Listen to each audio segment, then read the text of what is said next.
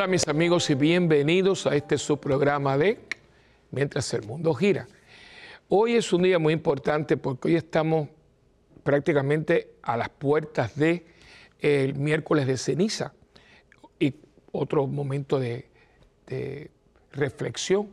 Empieza la cuaresma este próximo domingo y primeramente hay que, hay que estar no sé si a usted lo, le pasa, pero yo estoy impactado cada día más porque a mí me parece que estábamos en Navidad ayer y, resulta que, ya estamos para comenzar la Semana Santa ahorita, porque una cosa lleva a la otra. Ya una vez que venga el ceniza es cuaresma, en la Semana Santa y Pascua y entre el verano. Eh, los días son más cortos, eso yo no tengo ninguna duda. De hecho, hemos hablado en algunos programas anteriores. Y pues hoy el programa, desde ahora les digo que va a tener que ver con el miércoles de ceniza. Yo lo hago todos los años, pero trato, como son ah, eh, temas muy amplios, pues yo trato de darle siempre una, eh, una mirada a ese hecho, en el caso de este miércoles de ceniza, y buscar un aspecto que quizás en otro no lo hicimos, eh, y si lo mencionamos no lo hicimos a profundidad, y es el caso de hoy. Pero antes de hacerlo, pues yo siempre les, como les quiero dar las gracias por dejarme entrar en sus hogares, por poder compartir, por los mensajes que me mandan, sobre todo por su oración y compañía. Vivimos momentos muy difíciles, hermanitos, muy difíciles, a todo nivel. El mundo nuestro es un mundo en convulsión. Donde quiera que tú asomas la cabeza, y no solamente a niveles grandes de gobierno, de economía, no, no, a nivel hogareño.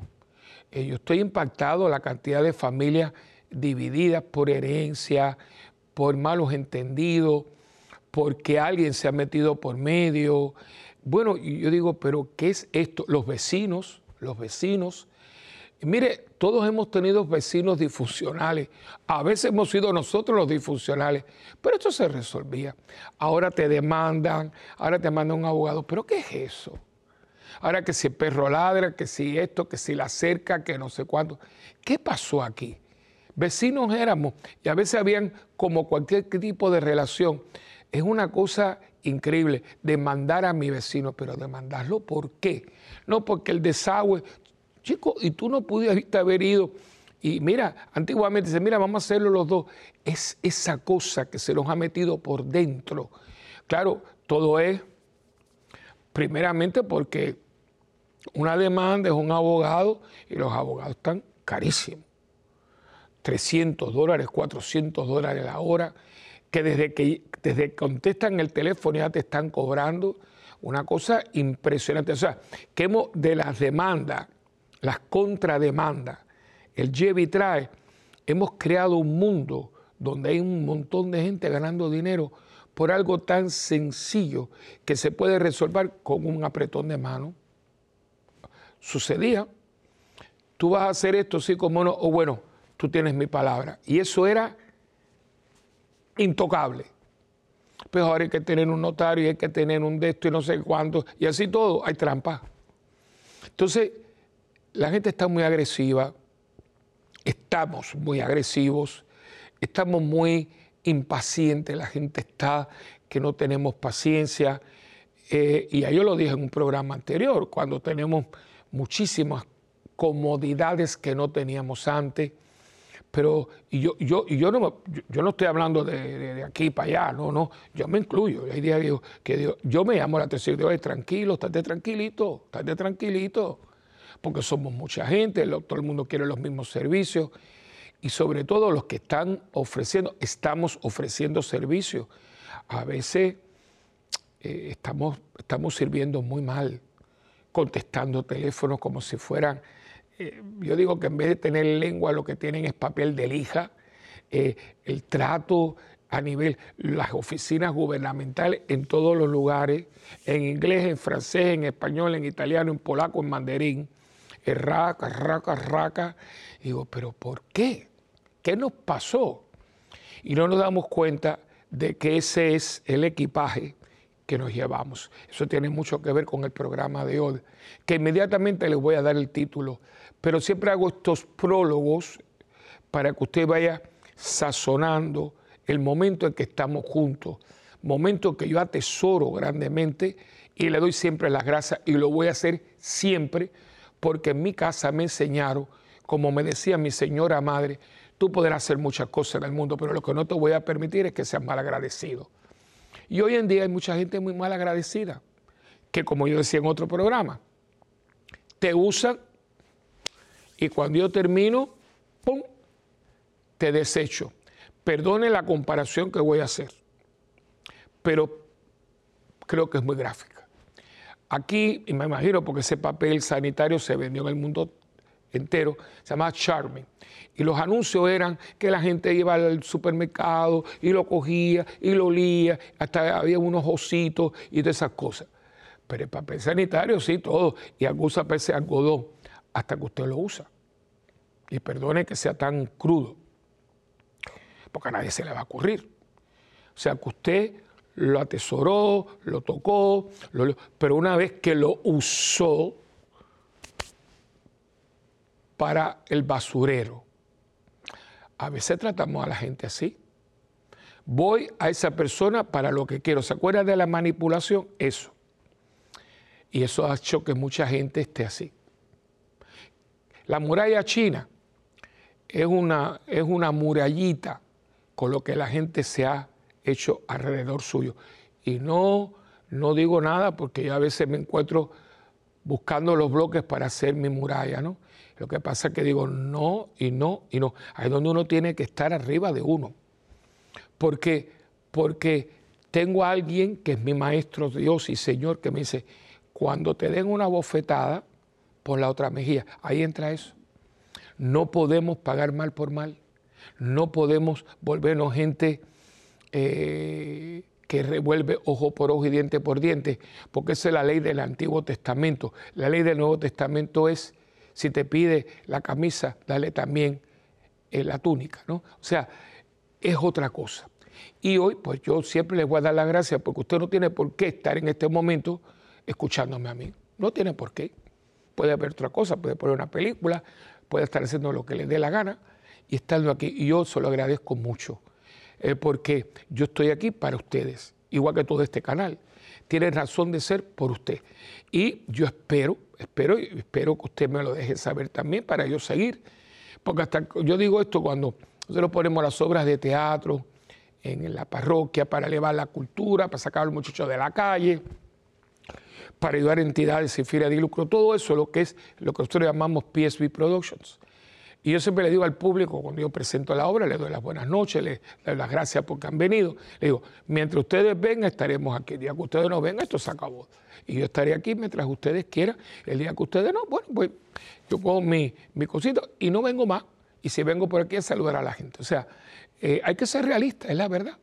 Y yo creo que eso agradezco mucho y agradezco mucho en nombre de todo el canal, si otros no lo han hecho, yo lo hago en nombre suyo, porque al usted ayudarnos, apoyarnos, vernos, usted está haciendo que este canal llegue a donde está llegando para la gloria de Dios, porque la monjita que fundó esto era una monjita de clausura. De hecho, salía en televisión, pero salía en televisión porque iba por su monasterio, no es una monja que estuvo por esa cuerda de la monja voladora o la serie de monjas, ya no era eso. Ella iba del convento al estudio, del estudio al convento, porque ella utilizó esto para que la gente conociera la verdad, el esplendor de la verdad. Y desde entonces yo creo que esa es la razón por la cual nosotros venimos hasta aquí. Eh, hay algunos que viven ya aquí, ¿verdad? Como el Padre Pedro, que ya tiene su, eh, su residencia aquí. Yo todavía estoy en Puerto Rico, ahora si me retiro o no me retiran, nos retiramos para Miami, Florida, pero yo vengo hasta acá porque me da mucho gusto, mucho gusto, eh, lo disfruto mucho y para mí son momentos que, que son de gracia. La gracia que Dios nos da se manifiesta de muchas maneras y para mí hasta el día de hoy venir aquí y compartir con ustedes estos programas es un momento de gracia. Así que desde lo más profundo de mi corazón, Muchas gracias, que Dios se lo pague y continuemos, continuemos mientras Dios me dé a mí la posibilidad, la salud, la cabeza, la creatividad y ustedes estén ahí para, para recibirlo, para recibirlo, para, para procesarlo. estaremos aquí para la gloria de Dios y el bien de ustedes. Y el mío también, porque al yo prestarme para esto, pues también me santifico a través de lo que hago y digo. Y como, como siempre comenzamos con la oración al Espíritu Santo del Cardenal Verdier. En el nombre del Padre, del Hijo y del Espíritu Santo. Amén. Oh Espíritu Santo, amor del Padre y del Hijo, inspírame siempre lo que debo pensar, lo que debo decir, cómo debo decirlo, lo que debo callar, lo que debo escribir, cómo debo actuar, lo que debo hacer para procurar tu gloria en bien de las almas y de mi propia santificación. Espíritu Santo, ilumina mi entendimiento y fortifica mi voluntad. Dame agudeza para entender, capacidad para retener, método y facultad para aprender, sutileza para interpretar, gracia y eficacia para hablar. Dame acierto para empezar, dirección al progresar y perfección en el acabar. Amén. María, Madre del Buen Consejo, ruega por nosotros que así sea. En nombre del Padre, del Hijo y del Espíritu Santo. Amén. Bien. Pues hoy, como ya les dije, más o menos, eh, eh, voy a estar hablando de algo que está relacionado eh, con el miércoles de ceniza. Y le puse a este, acuérdense que yo siempre le pongo un nombre para que usted lo anote y después diga, ah, mire, el padre Willy dijo esto, y con el nombre usted vaya recordando lo que compartimos juntos. Y este le puse, después de todo, coma, que queda de nosotros o puede serlo, puede particularizarlo. Es decir, después de todo, ¿qué queda de mí? Bueno, pues mire, ¿qué cosa va a quedar de usted? Lo que usted sembró. Y ahí podríamos, se acabó el programa. ¿Qué queda de mí? Lo que yo sembré. Porque uno recoge lo que uno siembra. Si usted tiene un terreno muy fértil, muy fértil, y no siembra nada, ¿qué es lo que usted tiene? Un terreno fértil. Ahora, si usted sembró patata, cebolla, calabaza, eh, yuca, lo que fuera, usted va a ver que dentro de un tiempecito, con buen abono y con cuidado, usted va a tener tremenda cosecha. Porque uno, cose, uno recoge lo que uno cosecha y uno cosecha lo que uno sembró. Y yo creo que esto a uno como que se le escapa un poquito. ¿Por qué? Porque a veces con esta rutina que estamos llevando en el mundo, donde todo el mundo está siempre como a mil, como la gente no está cuidando la atención al detalle. Estamos apurados, hay gente que está hablando por teléfono o tú estás hablando con ella y está texteando. Y quiero que sepan que aún el más genio, el más genio del mundo, esto no puede estar haciendo tres o cuatro cosas a la misma vez. Algo en algún momento, en algún lugar, va a quedar sin hacerse bien, porque el que mucho abarca, poco aprieta. Entonces, ¿qué sucede? Si usted está hablando conmigo y usted está texteando, o la atención a mí no va a ser completa, o esto se va a quedar a media. Y como es un montón de cosas. Por eso usted ve que en todos los ambientes que estamos se están dando cosas que son horripilantes. Por ejemplo, no sé en su país, pero veo que en Estados Unidos, veo que en Puerto Rico, veo que en España, veo que por lo menos esos cuatro o cinco lugares a mí me lo han dicho.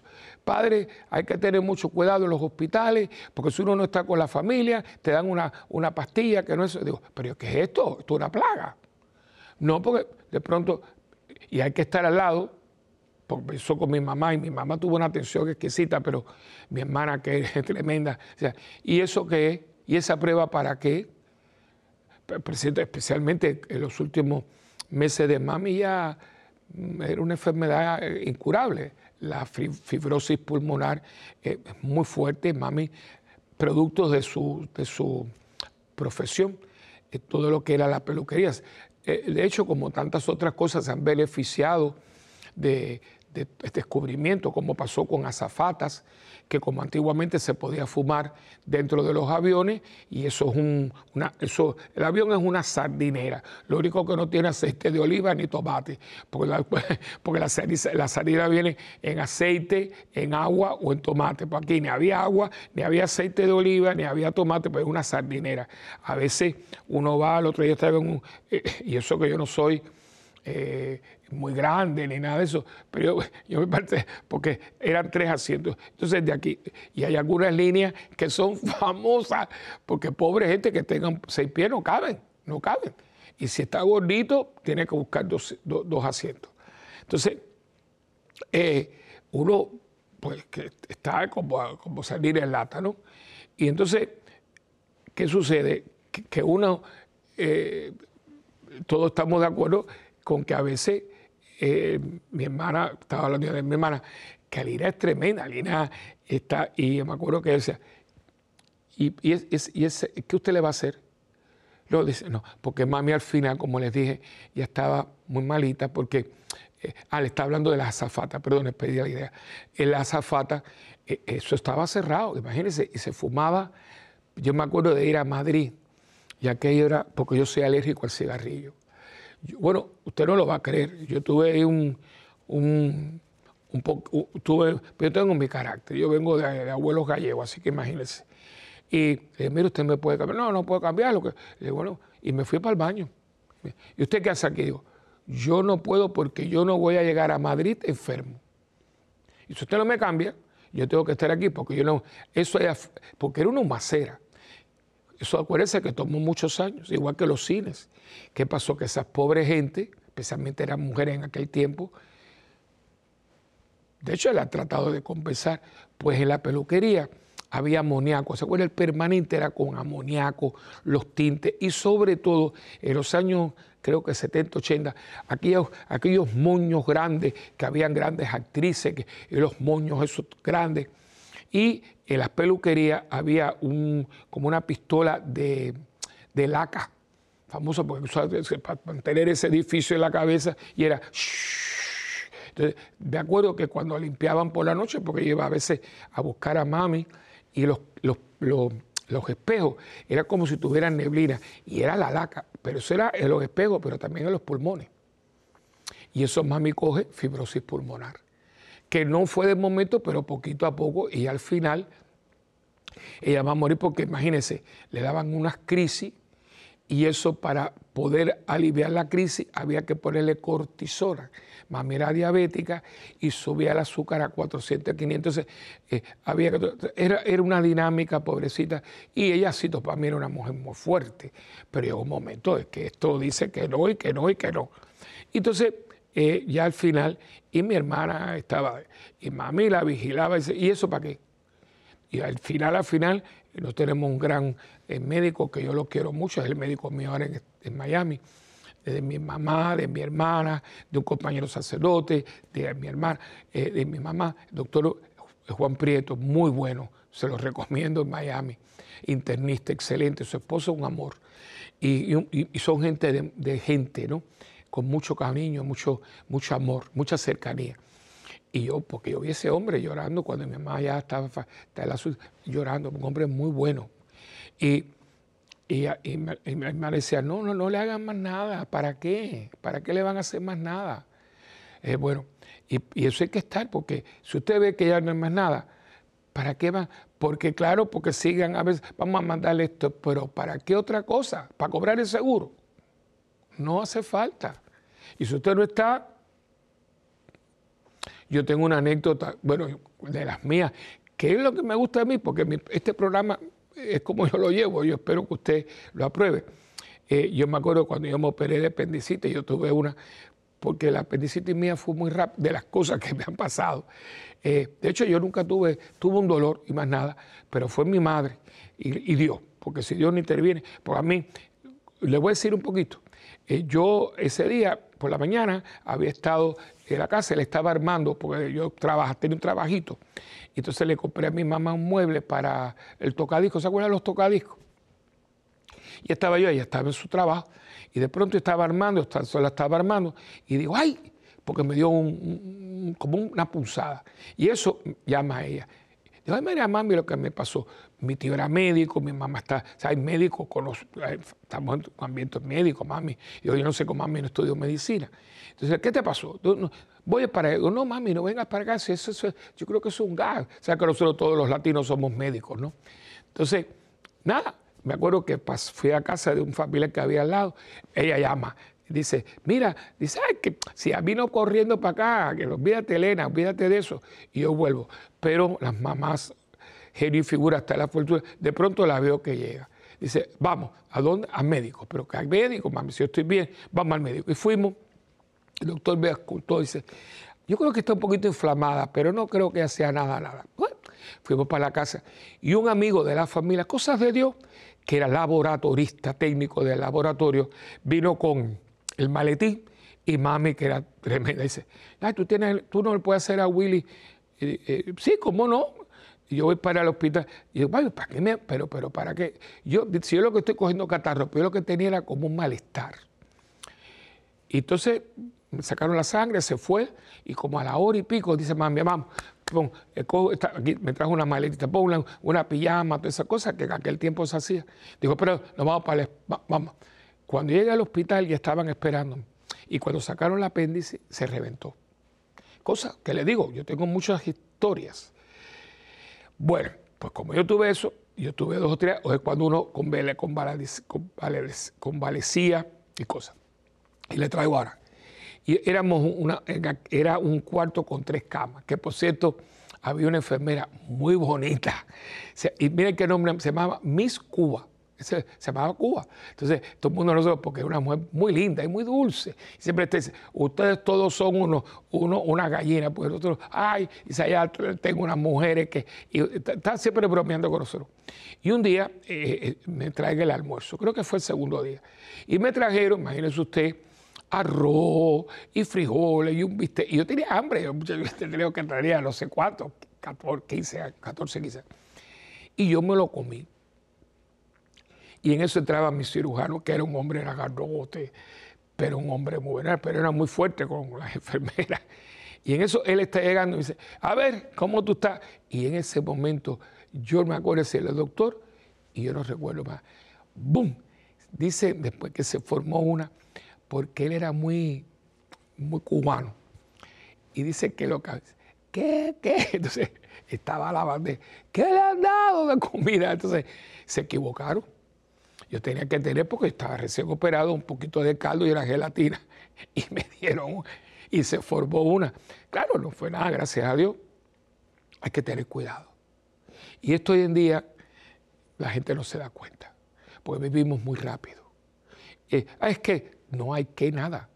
Porque cuando esto pase, lo único que queda es lo que usted hizo, cómo lo hizo, por qué lo hizo y para quién lo hizo. Métase eso en la cabeza, mi hermanito, ¿eh? porque eso va, me va ayudando a mí para mi equipaje al viaje que todos vamos a llevar a cabo. Y yo creo que se nos está chispoteando esto. Y la gente está haciendo cosas. Pero hacemos muchas cosas, pero ninguna tiene valía. Porque estamos aquí a una velocidad y ese es su equipaje. Ese es su equipaje, hermano. Eh, no hay otra manera. Porque mire, usted no presidente, ni vamos a ser jefes de compañía, ni multimillonarios, ni celebridades de la farándula, ni papa yo voy a ser, ni nada, soy yo cura y punto, y cuidado. ¿Entiendes? No, ¿Y qué, es lo que llevamos? Porque como estamos en un mundo de pantalleo, la gente cree que la gente grande, no, no, no, montito, no, el mundo no se ha hecho con esa gente. El mundo se hace con las personas que se levantan, van, llevan a sus hijos a la escuela, van a sus oficinas, atienden al público, vienen. El mundo está hecho de las pequeñas personas. Esas grandes celebridades, muchos de ellos lo que se ocupan de ellos y los demás que... Toda esa gente viviendo aquí, viviendo allá y con aviones privados. Pero ¿quién se monta en el avión? ¿Quién se monta en la limusina? ¿Quién vive en la casa en Beverly Hills o no sé dónde usted viva? ¿Usted ha ido? Porque yo nunca... Entonces, esa gente, porque hacen una buena película, pero la película que hicieron, por la que le pagaron millones, usted y yo la pagamos. ¿Usted se ha dado cuenta de eso? Pues toda esa gente que nosotros admiramos y que cuando viene la gente, ¡ah! la grita y la grita. Esa gente nos tendría que pagar a nosotros, porque nosotros le pagamos el dinero con que ellos están viviendo como dicen por ahí, a toda leche. Así que eh, lo que pasa es que con este manipuleo, que ya hablamos de eso, nosotros no nos damos cuenta de que nosotros estamos aquí y me toca a mí, me toca a mí. llevarme lo que me voy a llevar, porque si Dios me dio 20 años, 40 años, 100 años, 75 años, 80, 90, lo que Dios nos dé, no fue un tiempo para que usted esté aquí como adornando el mundo. No, no, no, no, no. Cada minuto, hermano, cada minuto se va a contar. No coja miedo, pero cada minuto, cada segundo va a contarse. Porque fueron gracias, fue tiempo. Tiempo que yo tuve que otro no tuvo. En este momento yo estoy aquí. Y en este momento un padre de familia en algún rincón del mundo daría este tiempo que yo estoy con ustedes porque tiene un cáncer terminal, tiene una esposa joven con tres niñitos chiquititos. Y él daría lo que no, lo que no tiene, pobrecito, para tener el tiempo que usted desperdicia, que yo desperdicio. Por lo tanto, yo se lo debo a ellos, yo se lo debo a ellos. Entonces, tenemos que caer en cuenta que un miércoles de ceniza no es sino un día en que todo el mundo, como debe, para el mundo se debe de paralizar el miércoles, mañana. Es decir, ¿cómo voy? ¿A dónde voy? ¿Con quién voy? ¿Qué dejo? ¿A quién he ayudado? ¿A quién O sea, todos esos cabos sueltos que uno tiene es ahora.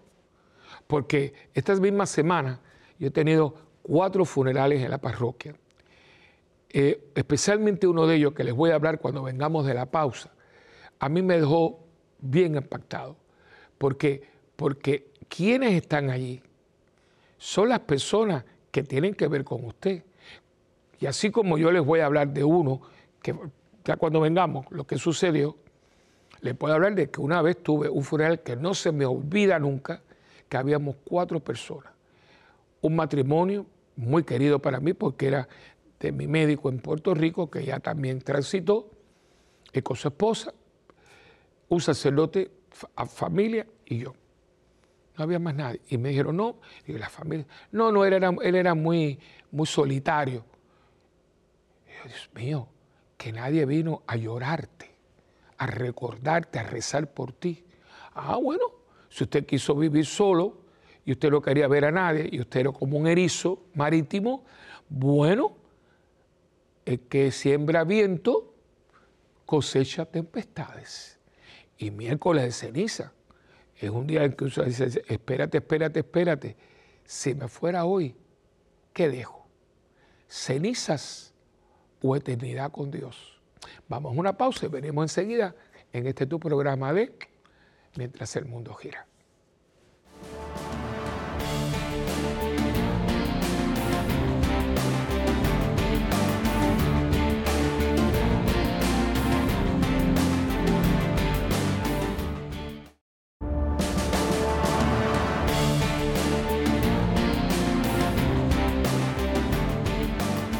Bueno, pues aquí de nuevo con ustedes y como siempre, con la palabra en la mano. Espero que así como la tenga en la mano, también la tenga en la mente y en el corazón. Y el texto que voy a utilizar es parte de lo que usted va a escuchar mañana eh, cuando le imponga la ceniza. ¿no? Hoy en día hay dos fórmulas.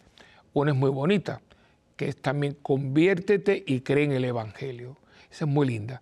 Pero la que también se dice mucho porque es la que más usted conoce, que es recuerda que polvo eres y en polvo te convertirás.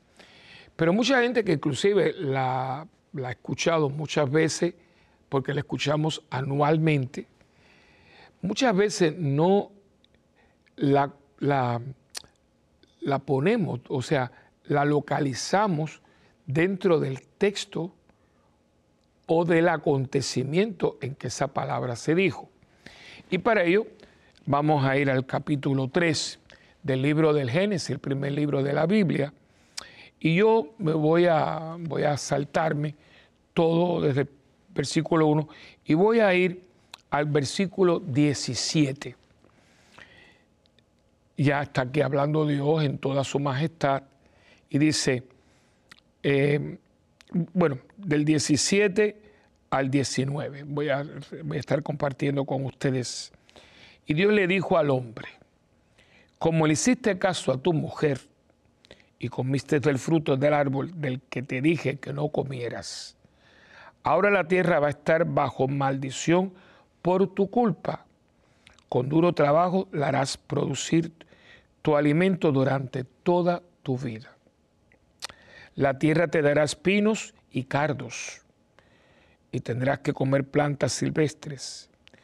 Te ganarás el pan con el sudor de tu frente, hasta que vuelvas a la misma tierra de la cual fuiste formado, pues tierra eres y en tierra te convertirás. Esto es fuerte porque, claro, esto es fruto de la, esto es todo fruto de una desobediencia. Y yo me pregunto si no hemos desobedecido, si no vivimos en una desobediencia también, ¿no? Porque eh, nosotros tenemos una doctrina, sobre todo una enseñanza de parte de Cristo para que seamos de una manera. Tanto en cuanto yo me adapte conforme mi vida a esa manera de ser, tanto en cuanto yo salí de su agrado y comienza esta relación, ¿no? Relación que fue destruida por el pecado, pero que fue restablecida porque cuando Cristo eh, nos reconcilia con su Padre a través del sacrificio de la cruz, ahí son pagadas todas nuestros pecados, ahí se paga la deuda, Cristo nuestro hermano mayor, hecho hombre por nosotros, siendo, siendo Dios, Dios hecho hombre, para pagar la deuda que teníamos con Dios Padre. Dicho esto, dicho esto, nosotros tenemos que entonces buscar el contexto. La muerte, consecuencias cenizas que quedan de nosotros hoy en día más, porque como es mucho más barato la cremación que, la sepultura, pues la gente ha optado por la cremación. Y yo digo, bueno, aquí hay algo, que todo, todo va, fíjense, que todo, vamos a ir un poquito más profundo, todo parte de cuán obediente yo sea, porque el hecho de que yo cuando muera de mí no va a quedar nada, en el sentido de que, vamos a suponer que usted lo entierre, pero con el tiempo los huesos se van, se hacen polvo, literalmente. Cuando los traen con la combustión de, sabe que a veces sacan para ponérselo en un osorio, pues en eso se, hace un polvo. O sea, que sea el polvo de los huesos o sea la ceniza de la cremación, lo que me era nada. Entonces digo, bueno, ese es el final. No, ese no es el final porque ustedes y yo somos más que esto. Eso aún, eh, las personas que no son creyentes tienen que darse cuenta porque usted es una persona creativa, una persona eh, que tiene sentimientos. ¿Usted cree que eso muere? ¿Usted cree que todo lo que se ha creado aquí en este mundo, y es mucho, bello, lindo, toda esa música, por amor de Dios, las obras de arte, los actos de bondad, de amor, de entrega, eso no se destruye, eso ha sido asimilado por Dios. Y este es parte del legado de una humanidad, que hay gente muy buena que ha vivido para hacer mucho de bueno. Por eso la frasecita, cuando a mí la gente me dice, no, pues yo no hago nada malo, digo, pero es que usted está haciendo esto al revés porque usted no está aquí para no hacer nada malo, usted está aquí para hacer mucho bueno. Y ahí viene el mensaje de hoy. ¿Qué después de esto qué? Bueno, después de esto qué, que pasamos la raya y vemos usted sumó, restó.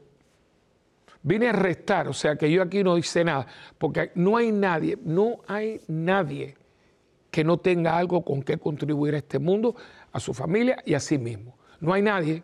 A una persona que usted lo ve en una silla parapléjico contribuye, porque mucha de esa gente trae a la familia una, una dimensión de ternura, de atención, que esa familia a lo mejor no lo tenía. Yo tengo un, yo tenía un programa hace muchos años en el canal de Puerto Rico, Canal 13, que fue, fue el primer, eh, programa en vivo que se hizo por muchos años, que se llamó Reacción Inmediata. Y yo entrevistaba a personas y nunca se me olvida, no me acuerdo de la familia, pero fue una entrevista de esa, fue, fue un programa muy bonito. Eh, y porque era muy de gente y cosas así. Y me acuerdo un matrimonio, gente de clase media alta, con cuatro hijos preciosos, profesionales, y ya al final de su vida, no de su día, sino de, su, eh, productividad, es decir, cuando ya sus hijos estaban eh, profesionales, que dijeron, bueno, vamos ahora, porque personas que tenían eh, una, posición social y económica muy deshogada, ahora vamos a pasear y todo. Pues, ¿Qué usted cree que se les ocurrió? Adoptar una niña, pero no cualquier niña, fue una niña síndrome Down. Entonces, pero están locos. No, no, nada de locura. Y si fuera locura, fuera locura de amor. Porque ese día estaban todos allí.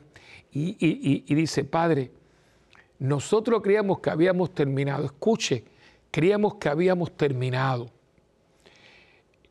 Y esta niña ha traído una dimensión de ternura, de cariño para sus hermanos, para nosotros, que este ha sido el cierre de oro de nuestra vida como matrimonio y como familia. Hasta que usted cierre los ojos, usted puede estar contribuyendo. Depende de la opción que usted haga en la vida, ¿no? Entonces, eso es lo que usted se va. Porque después de esto, ¿qué? Lo que usted sembró, lo que usted hizo. Y ahí donde viene, eh, yo digo que el miércoles de ceniza se ha visto siempre como algo para mí, ay, mira, me voy a morir. Bueno, eso, para eso no hay que celebrar el miércoles de ceniza, que yo me voy a morir, eso lo sabe todo el mundo. Aún el más ignorante, ¿sabe? Porque uno va viendo, el cuerpo te lo está diciendo.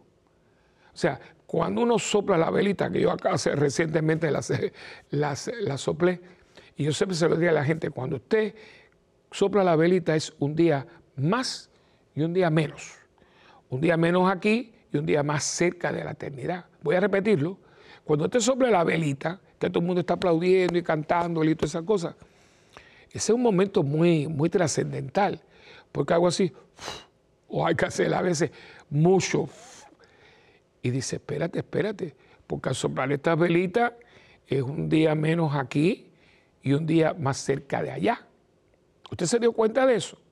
Entonces, si yo muriese ahora, ¿qué,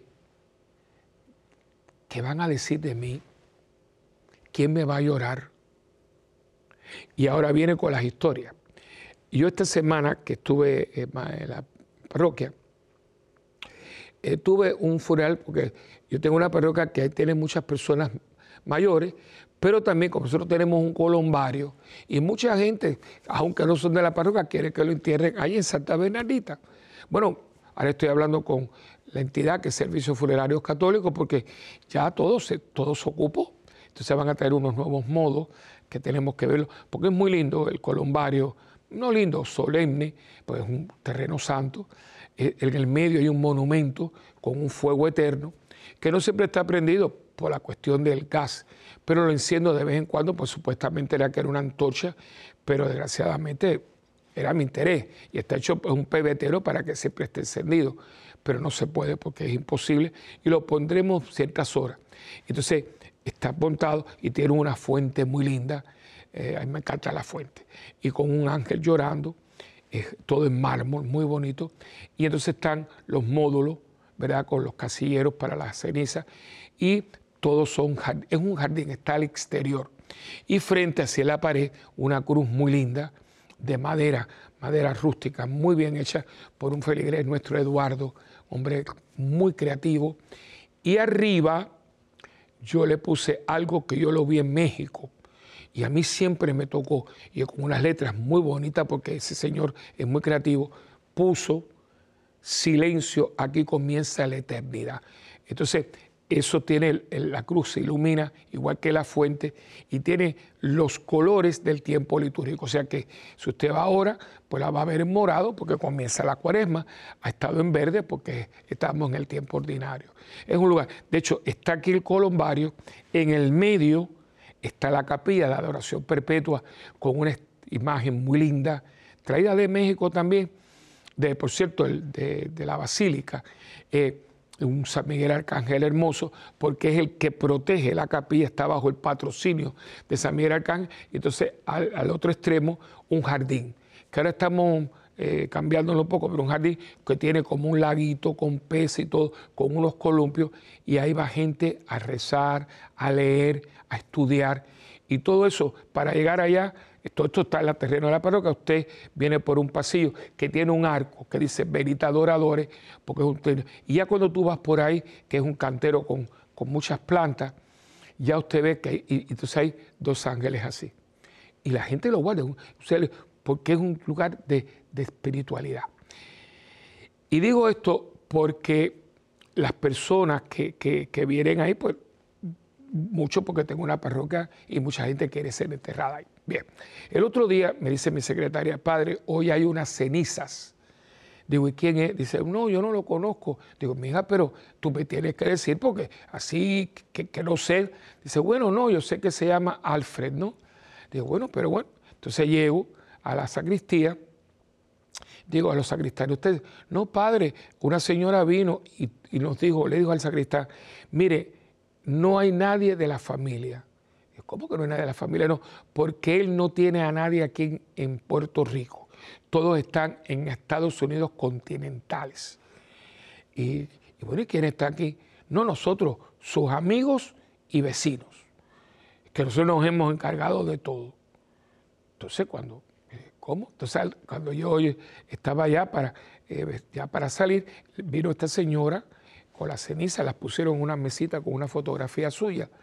Y me dijo, no, Alfred era muy cariñoso, éramos un grupo de que conocíamos toda la vida, sus vecinos, y como él se dedicó a su mamá, digo, ¿y cómo llegó hasta aquí? Dice, no, porque hace muchos años yo no había llegado, él venía a esta parroquia, entonces nosotros sabíamos que él en un momento dado había venido aquí y creímos que el lugar más, más apropiado para despedirlo era aquí ah, ok.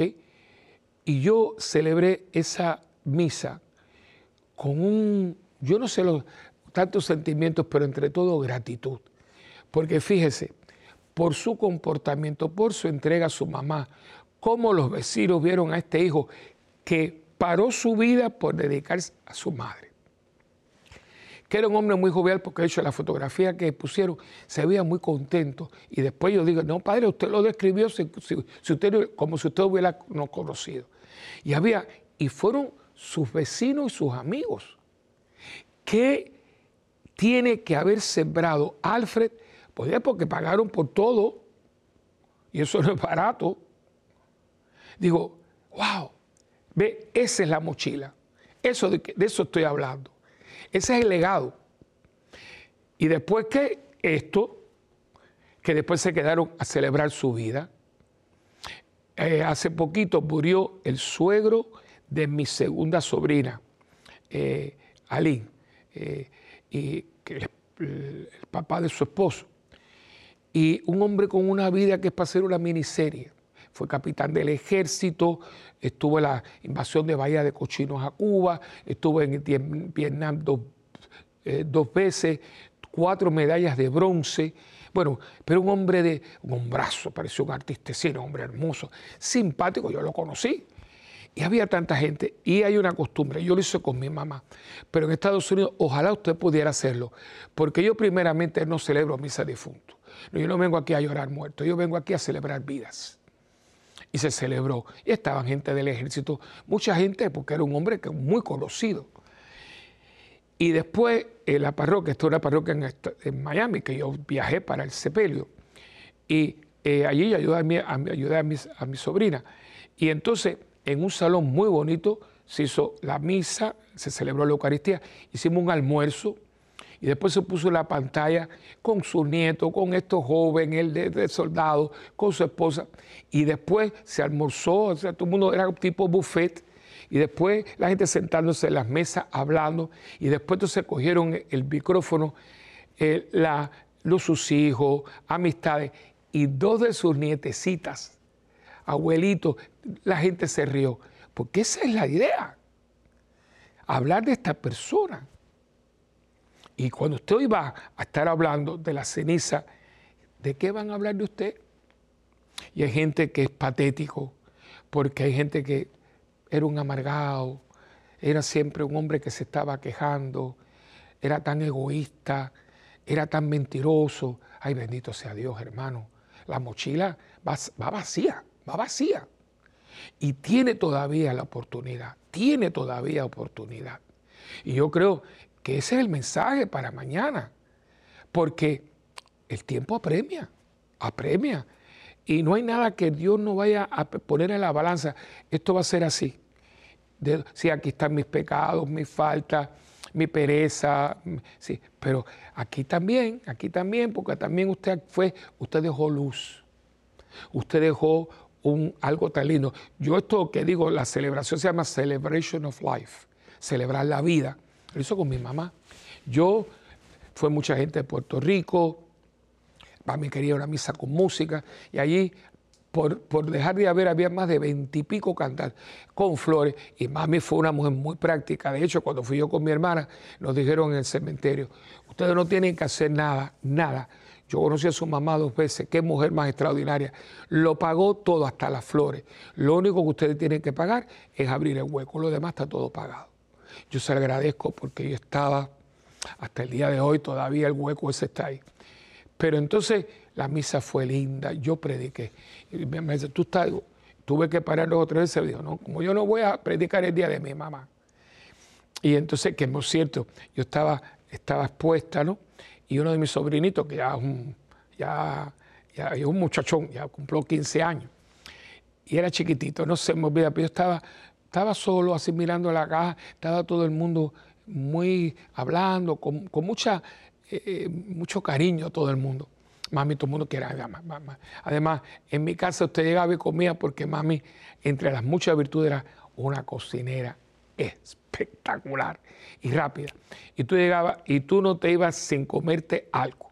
Y todo el mundo siempre en mi casa se había comida. Eh, y entonces, y de la buena. Y entonces pues yo estaba así y de pronto ese era, se llama Joseph, eh, John Joseph. Y entonces decimos Cheche. Y chiquitito, mira, y se me abrazó aquí. Ah, Dios me lo mandó un angelito. Vino, se me hizo así y me abrazó y me miró y me hizo, tío, I love you. Imagínense ustedes. Pero se celebró la misa. Agradezco mucho a un compañero sacerdote, el padre Milton Rivera, que es el director del Canal 13, un gran sacerdote, fue, y yo se, lo agradeceré toda la vida, ¿no? Y entonces, pues, eh, estuvo ahí y yo prediqué yo, y después nos fuimos para la casa, a la casa que ahora es de mi, de, de mi sobrina, la que se le murió el suegro. Esa casa era la casa de mi hermano, una casa muy grande eh, y cuando mi hermana dice, esta casa ya todos se casaron, entonces ellos dijeron, no mami, esta casa no se puede vender, pero solo aquí eh, nacimos, aquí se ha celebrado todo, una casa grande. Y entonces pues ella se puso de acuerdo con sus hermanos, le compró las partes, sus hermanos le dijeron, mejor que tú, y entonces es una casa todavía. Y en esa casa hicimos eso, una celebración de la vida de mi mamá, se hizo arroz con pollo, todo el mundo hablando de Elena. Elena fue mi estilista, la peluquera, mami era así, Elena, las comidas hacía Elena, Elena con su sentido, mami era una mujer muy sabia y la gente iba a hablar con mi mamá. Entonces, eso, ella era miembro de las damas católicas de la, de la parroquia, eh, tuvo la renovación, el de la, fuera ministro de la Eucaristía. Eh, mami eh, deja, deja. Y todavía hay gente que dice, yo conocí a tu madre, yo conocí a tu madre.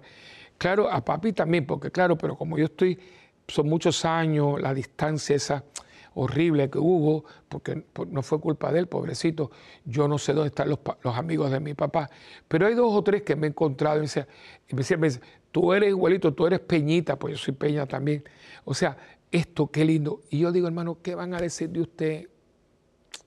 Yo estoy seguro que muchos de ustedes, la mayoría, van a decirse cosas muy bonitas porque si no, no estuvieran eh, eh, viendo el canal 13, el canal 13 es el de Puerto Rico, el IWTN. El canal 13 también, que es el de Puerto Rico, el canal de la familia. Pero es muy importante, hermano, porque después de todo esto, ¿qué va a decirse de usted? Mire, que hablen bien. Habla siempre la gente que, que va a hablar porque siempre están. Si, si hablaron del Señor, que era Dios, Imagínense ustedes de usted y de mí. Pero eso, no se hace caso. Como dice el refrán, las cosas se toman depende de quién viene. Pero en general, en general, uff, y ya, ya se puede. El otro día, por eso le digo que tengo muchas anécdotas, esto es para estar tiempo aquí. El otro día en Puerto Rico sucedió algo muy bonito y ese día yo me sentí, wow, pero feliz, porque hubo un señor se llama Jorge, no me acuerdo del apellido. Este señor vivía, ya está retirado, y él ha sido un gran mecena de las artes, ha sido una pieza muy importante en la Orquesta Sinfónica de Puerto Rico, que es tremenda orquesta, y es desde el principio buscando fondos y todo. Y este señor, algo inaudito, él vivía en, en un edificio muy, muy clásico y se quemó todo. Pero una cosa que salió en las noticias, porque todo, todo, todo se quemó, ahí no quedó nada. Tenía unas colecciones de discos, ¿se acuerdan los discos famosos? Todo se quemó y se quedó sin nada. Sí, pero entonces, entonces la Orquesta Sinfónica de Puerto Rico, en un acto de generosidad con, con el, director asociado de la orquesta, que es el, el, maestro Rafael Irizarri, un hombre que es una enciclopedia, es un, es un gentleman, un caballero, y junto a los miembros de la Orquesta Sinfónica, que somos patrones, de, patrocinamos la Orquesta Sinfónica. Yo soy miembro con un poquito, pero yo me gusta porque es una orquesta espectacular y hay que apoyarla, ¿no? pues se, tuvo esta idea de dar un concierto con música que le gustaba, era un poquito variado, pero música clásica, y gratis, y que todo el mundo diera donativo. Aquello era impresionante. Yo llevé mi, mi aportación, fui, y yo me sentía tan feliz de ser humano, de ser cristiano, porque se votó la gente, porque era un hombre que ha dado a Puerto Rico muchísimo. Y ahora él ya no tiene ahorro porque ya es un hombre ya retirado y, lo que tenía era su apartamento y se le quemó completo. Y ustedes saben cómo son los seguros, que te dan pero no te dan. Entonces dice, no, no, tranquilo, que usted no está desamparado. Eso, eso es el legado. Y yo pregunto, ¿en qué equipo usted está?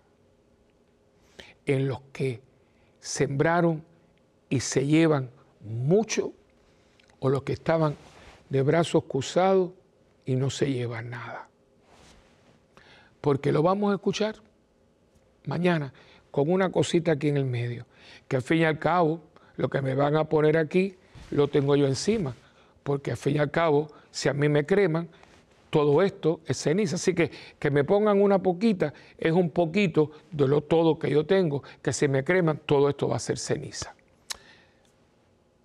Échele ganas a la vida vívala plenamente, porque el que es cristiano vive la vida plenamente, la disfruta sanamente y santamente.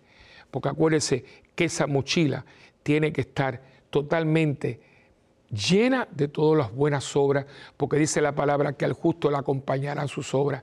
Y en esa mochila no puede haber nada que sea de egoísmo, de avaricia, de individualismo, de no, eso no hay en la mochila ni de, ni de mirada. Así que espero que esto le ayude para que usted empiece ese miércoles ceniza y una cuaresma sabrosa, que nos ayude a convertirnos en el hombre y la mujer en el cual Dios pensó cuando yo fui concebido como tú en el vientre de nuestras madres. Hemos llegado al final de este programa. Como siempre, yo les pido, ¿verdad?, que escriban, escríbanos a nosotros aquí en el canal. Es muy importante saber, le gustó el programa, me ayudó en mi vida espiritual. No por pasar de mano, por solo Desgraciadamente no nos, conocemos, físicamente. De vez en cuando ustedes pasan por Puerto Rico. Y gracias porque ya son bastantes que pasan, ven la parroquia, ya saben de qué yo hablo, ven el monumento este que le dije. A los, ah, porque se me olvidaba que en el, Colombario ese monumento en el medio es para los niños no nacidos y para sus padres, ¿no? En recuerdo de los niños no nacidos abortados y por los padres de él. O sea, ve todo esto y se, nos retratamos y hablamos un poquito. Yo veo a sus hijos y eso. Pero los que no, pues, pero nos conocemos de corazón y eso es muy importante. Pues por eso le digo que, nos escriban, nos escriban aquí a, creo que eh, mientras el mundo gira, mientras, bueno, perdón, mundo gira arroba ewtn.com. También visite nuestra página web que es parroquiasantabernardita.org o también estamos en YouTube, que Santa Bernardita TV. Ahí misas diarias, todo lo demás. Y pueden llamar a la parroquia, por lo menos si yo no estoy, saluda a Irma, que es la secretaria, que ella siempre es muy dulce y le va a decir y me da siempre el recado. Es el 787-762-0375. Y acuérdense, su donativo, ah, perdón, se me olvidaba, el facebook.com raya Padre. Y acuérdense que su donativo es muy importante. Su oración por nosotros, su apoyo. Háblele a la gente de WTN. Dígale cómo ser miembro de esta gran familia y su aportación monetaria para que sigamos abriendo puertas, para que el esplendor de la verdad pueda hacer una diferencia en tantos hombres y mujeres que están buscando a Dios y todavía no lo han encontrado. Bueno, hemos llegado al final y acuérdense que ustedes y yo tenemos una alianza. Ustedes oran por mí, yo oro por ustedes y juntos por el mundo. Que Dios me los bendiga en el nombre del Padre, del Hijo y del Espíritu Santo. Amén.